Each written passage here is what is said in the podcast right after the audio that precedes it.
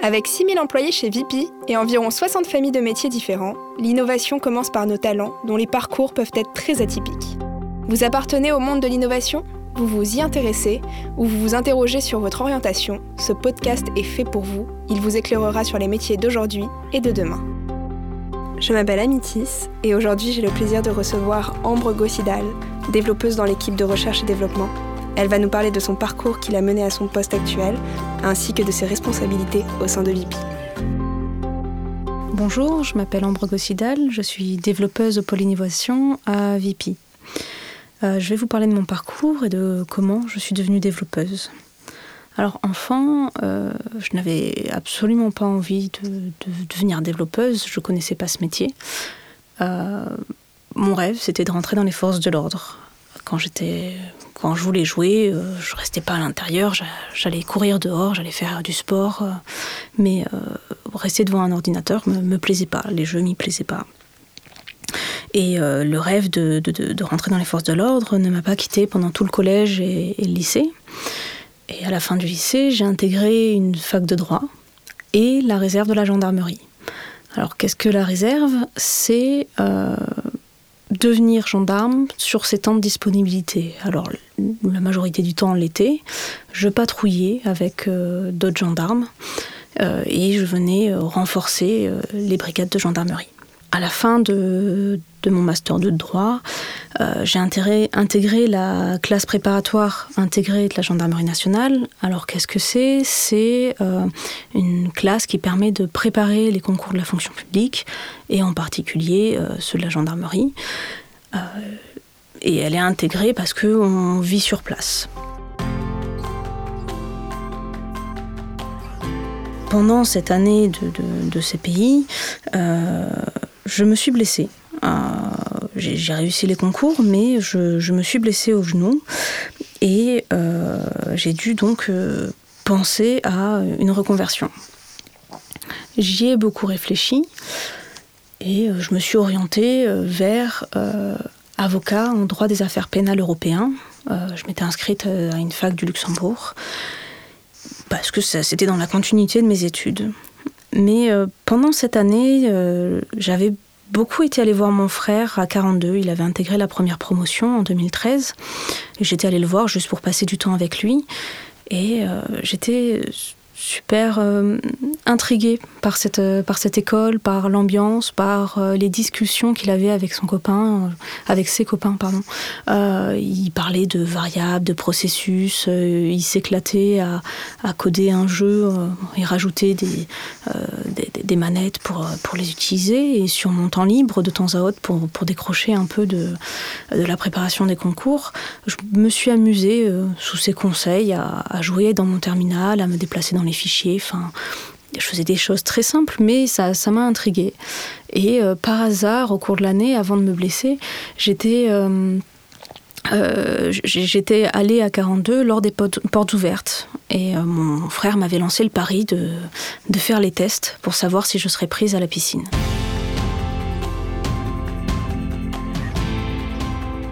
j'ai été prise. J'ai été prise à cette piscine. Bon, à l'époque, ça avait juste le plaisir d'avoir réussi ces tests, mais ça n'avait pas de valeur puisque dans ma tête, euh, j'entrais euh, dans l'école de la gendarmerie en septembre. Et euh, comme j'ai dû me reconvertir, j'avais un mois, un mois de libre au, mois d'août. et j'ai décidé de faire la piscine juste pour ajouter une compétence à une corde à mon arc et pour pour savoir si je serais capable, comme mon frère, de passer des heures sur un ordinateur et de, de comprendre ce monde-là. Euh, en tout cas, toute la partie technique. Et, euh, et en fait, je m'y suis éclatée. J'ai adoré coder, j'ai adoré l'ambiance, j'ai adoré les gens que j'y ai rencontrés, euh, de 18 à 30 ans, de, tout parcours. Il y a des personnes qui étaient euh, kinés avant, d'autres qui étaient gendarmes, d'autres qui étaient euh, profs d'économie, de, maths. Il y avait des gens qui sortaient juste du bac, d'autres qui avaient décroché de l'école. J'ai rencontré un bûcheron. C'est rare de, de, trouver une telle diversité. Et, et ça m'a interpellée. Et et j'ai décidé de, lâcher mes études de droit et de, de devenir développeuse. Alors c'était un grand pas parce que euh, j'abandonnais quand même 5 ans d'études, euh, mais mais ça m'a tiré et ça me plaisait, donc j'ai foncé. Euh, j'y ai fait toute ma scolarité, euh, enfin non, ma scolarité de 3 ans, et euh, au bout de 2 ans et demi, il est possible de faire, enfin de 2 ans, 2 ans et demi, ça, dépend de, la vitesse à laquelle on va, de faire une alternance. À ce moment-là, j'ai intégré les laboratoires, le laboratoire 42, qui a été créé par... enfin, en collaboration avec VP. C'est Vente Privée qui a mis en place une collaboration avec des étudiants euh, de l'école 42 et de l'école Epitech. Ils donnent des projets euh, sur lesquels travailler pendant trois mois pour faire un POC fonctionnel sur des sujets innovants.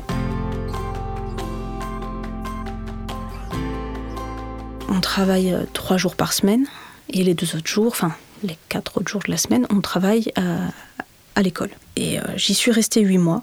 Euh, j'ai beaucoup aimé euh, découvrir de nombreux, de nombreux sujets, de nouvelles technologies, que le travail en groupe j'avais, j'avais jamais touché au Go, j'avais jamais touché au React, j'avais jamais touché, euh, euh, j'avais très peu touché au Docker et jamais fait de NoSQL.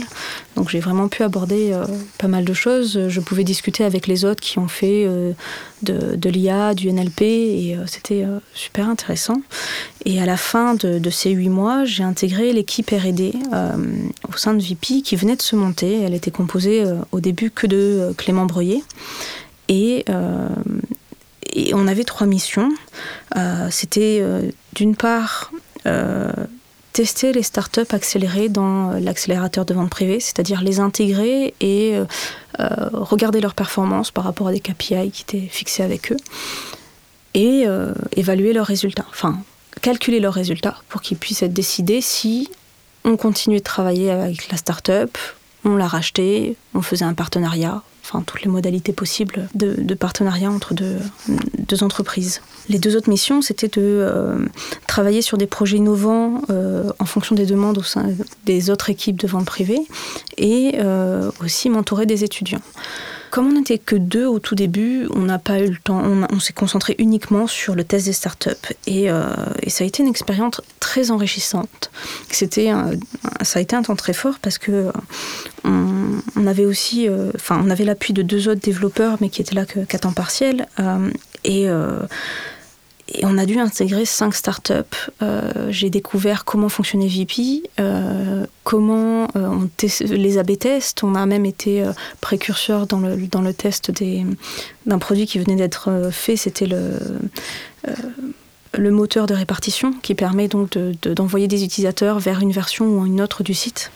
Euh, et, c'était euh, extrêmement euh, enrichissant de comprendre comment fonctionnait VP, comment fonctionnaient les startups, travailler, être le pont entre les deux et en même temps avancer avec eux. Et c'est aussi super intéressant de découvrir comment les chiffres peuvent être trompeurs, dans le sens où on avait des statistiques de l'intégration, de comment ça se passait, du parcours utilisateur, mais on devait le comparer aux statistiques que les startups avaient de leur côté, comprendre euh, euh, autour de la table, euh, comprendre où étaient les erreurs. parce qu'il y en avait et comprendre d'où venaient ces erreurs, quelles étaient, est-ce que c'était vraiment cette interprétation qui marchait ou pas du tout.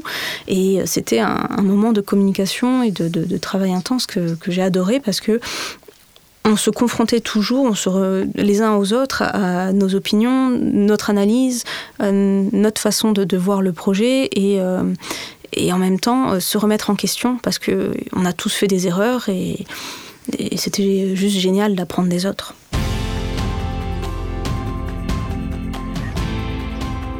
Donc il y a eu toute cette première période où on a surtout fait euh, des tests de start-up et aujourd'hui, euh, donc deux ans plus tard, on est beaucoup plus sur le travail des projets internes en collaboration avec le mentor, avec, en collaboration avec les laboratoires Epitech et 42 de, vente privée, de VP.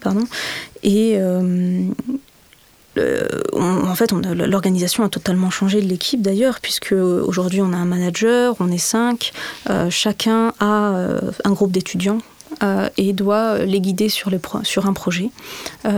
il doit faire l'interface entre les différents produits, les besoins internes et le développement concret du POC. Et ça, c'est super intéressant aussi parce que, encore une fois, euh, moi, ce que j'adore, c'est apprendre. et on, apprend tous les jours au contact des étudiants, on apprend des équipes, mais quand on doit expliquer comment faire toute, une structure de projet sur une techno que, les, les étudiants ne connaissent pas, on doit l'explorer nous-mêmes, on va euh, partir sur une idée, mais généralement, on va avoir oublié un point ou un autre. Et c'est les étudiants qui vont le faire remonter, qui vont nous apprendre des choses aussi. Et euh, ça fait, je, trouve, un, cercle très vertueux. Et c'est super intéressant aussi de voir euh, la vitesse qu'on peut avoir. Euh, être décorrélé un peu des produits nous permet d'avoir beaucoup de vitesse pour créer les, les POC et donc apporter beaucoup rapidement aux, autres produits, ce que, les, ce que les équipes apprécient. Voilà comment je suis devenue développeuse euh, et comment je suis devenue développeuse au sein de Vente Privée l'équipe R&D. qui est devenue du coup le pôle innovation qui regroupe l'accélérateur, l'équipe R&D et les deux labs, et les deux labs Epitech 42. Pour conclure, euh, qu'est-ce qu'il je, vais dire ce que moi je pense qu'il faut pour devenir développeur. Je pense qu'il faut euh, qu'il faut être un peu comme un architecte, c'est-à-dire qu'il faut être rigoureux euh, quand on code. Il faut faire attention à ce que ben, les règles de base, que ça soit lisible, qu'on puisse que, que, ça fonctionne, mais mais aussi il faut faut être consciencieux, enfin rigoureux dans la création de l'architecture de ce qu'on va faire pour que ça puisse grandir avec le temps. Et euh, dans le même temps, euh, il faut être créatif. Euh, on invente des parcours utilisateurs, on essaye d'innover toujours sur, sur les parcours, sur les façons de fonctionner au sein de vente privée, sur qu'est-ce qu'on peut apporter de nouveau. Et sans créativité, on ne peut pas avoir ça. Et cette créativité peut être tant concrètement euh, inventer un tournevis, mais aussi euh, euh, inventer une nouvelle façon de peindre et, de nouveaux décors qui n'avaient jamais été faits jusqu'à maintenant. Et il y a ces deux côtés, tant artistiques que très concrets, qu'on associe plus à des ingénieurs. Et, et ça relie deux mondes que, alors qu'à la base, on ne penserait pas qu'un ordinateur puisse relier deux mondes pas, en tout cas pas, pas forcément euh, artistique et, ingénieur comme, comme ça le fait, en tout cas, enfin, comme je le perçois quand, quand on travaille en tant que développeur.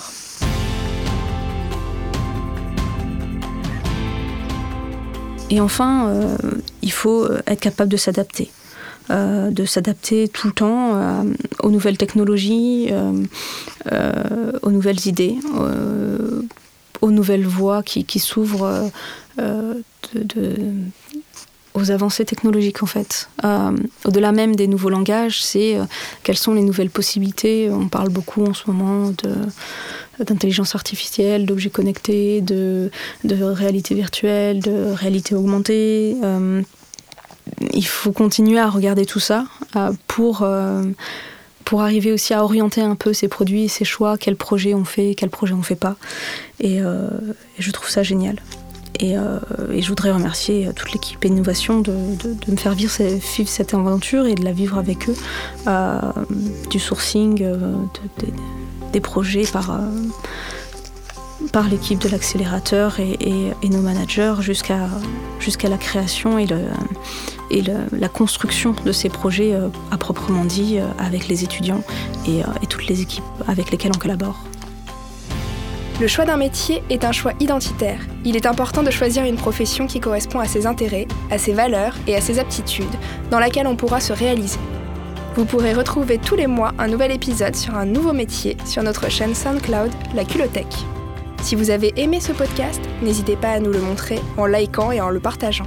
Et si vous aussi vous souhaitez venir partager avec nous votre parcours, contactez-nous à travers nos comptes Facebook, LinkedIn et Instagram. À bientôt!